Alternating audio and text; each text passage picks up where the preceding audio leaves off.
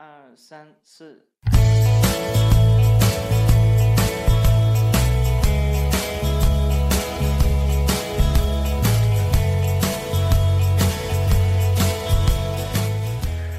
我叫张小迪，我还是在杭州。然后我们这一期节目的名字叫做《厦门记》，讲一讲厦门的夏天，厦门这个地方的风景，和厦门一些难忘的事情。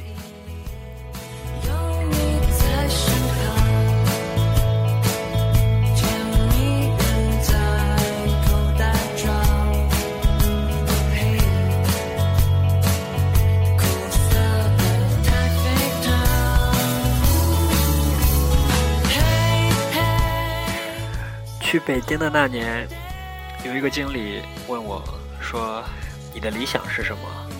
我说：“开一个咖啡馆。”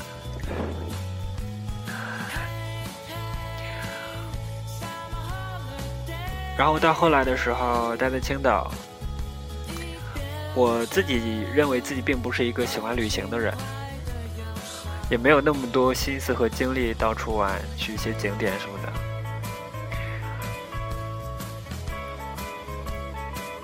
但是，我却是一个比较叛逆的人。我觉得选择一个离家远一点的地方，就不会那么轻易回来了吧。所以那个时候我选择了厦门，从青岛出发。到济南看了一下大学同学，然后又到无锡和一个高中同学玩了两天，然后自己一个人呢又到了福州，在福州玩了一下蹦极，然后从福州到了厦门。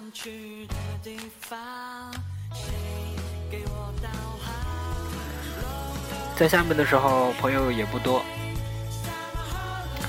之前认识一个网友叫安若晨，他那个时候已经离开厦门到了杭州。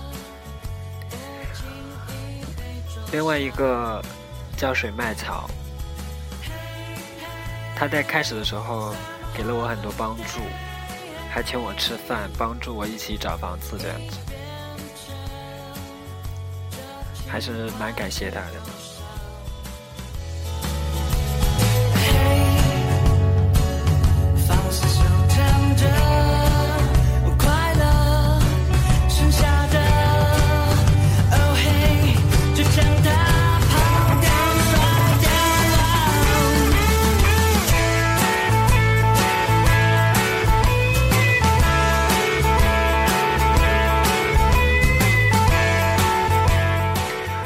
朋友，你是否去过厦门呢？如果你没有去过，你是否有打算要去一下？如果你有去过厦门，是否给你留下了什么很难忘的记忆呢？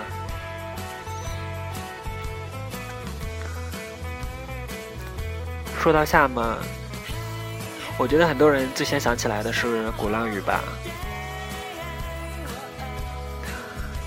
其实我并不是特别明白为什么那么多人，就是说要去丽江、去西藏、去大理、去鼓浪屿。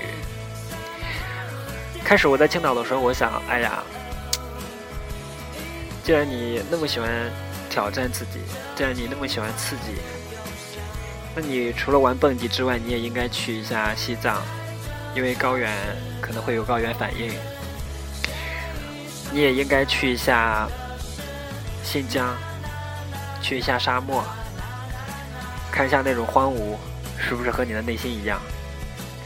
但是后来的时候，我在厦门，我想，为什么那么多人要去西藏，要穷游，要去乌镇，要去丽江、大理什么乱七八糟的地方？我真的很不明白。而且那个时候，我渐渐变得对去西藏越来越没什么感觉了。然后待在厦门的话，鼓浪屿当然要去的，船票也很便宜，只要十二块钱。不过，不管是去岛上的船，还是回来的船，车上船上的人都是很多很多的。鼓浪屿上。等一下，我选一下音乐。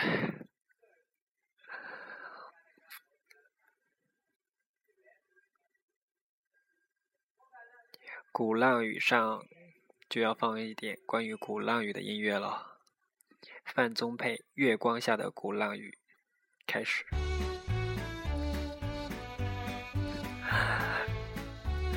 鼓浪屿上有很多很文艺的小店，然后是没有什么私家车、自行车这些东西的，也只有旅游观光车可以载一些游客四周转一转一下。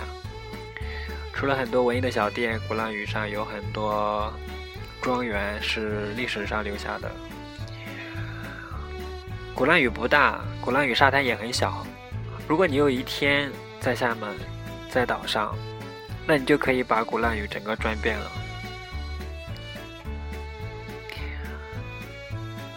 其实后来我才知道，鼓浪屿上还有一个名人，就是备受国民喜爱的连岳。然后鼓浪屿上还有一个钢琴博物馆，还有一个。中国音乐学院鼓浪屿分校，其实这些有什么区别呢？即便是有很多以前的外国的使馆留在了那边，又有什么区别呢？即便是有很多文艺的小店，又有什么区别呢？但是大家就那么喜欢那里，也没有办法。我记得我在岛上走的时候。就是根本不知道要停在哪里，因为每个人都在拍照，你一不小心就会成为别人的风景。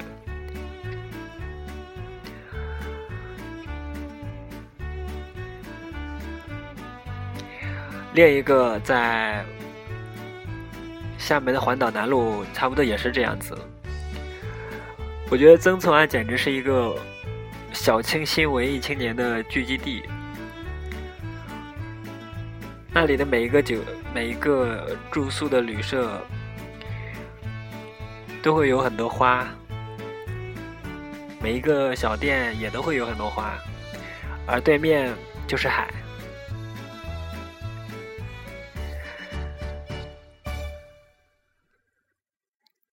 而且在曾厝在曾厝垵有一个非常非常文艺的小店，叫做晴天见。为了晴天见，我去过那里两次。第一次是阴天，确实是不开门；第二次是多云，老板娘坐在门口，卖着冰淇淋。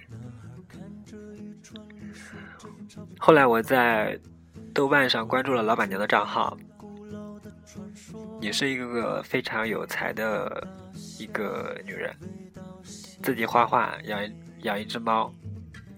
开一个小店，住在海边，我觉得这是很多文艺青年的理想状态了吧。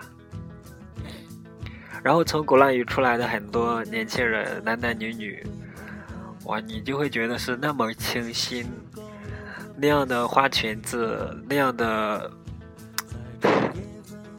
那样的着装，我觉得我是很难形容出来的。然后在环岛南路上，如果你有机会待在厦门的话，可以和自己喜欢的人一起在环岛南路上骑骑自行车。那是一条很长的路。如果你愿意的话，它可以是从观音山开始，也可以从曾厝垵那边开始，或者是下到白城。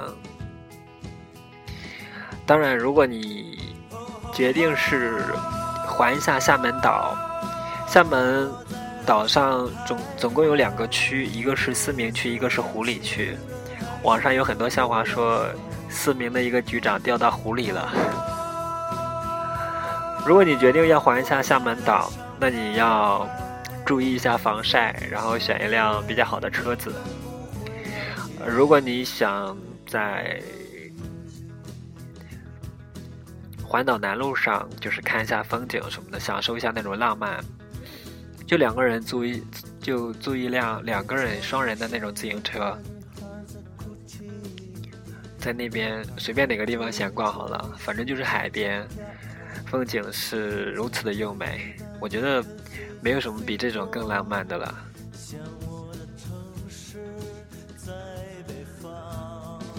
关于厦门还有什么呢？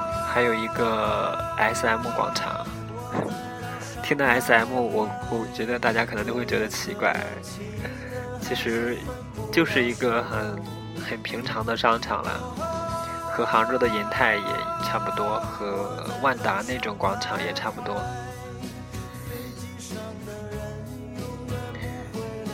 在厦门待了总共有八个月，很难得在厦门见过彩虹。我不断的打听那里的天气，据说冬天最冷的时候也有十度左右，是如此的温暖。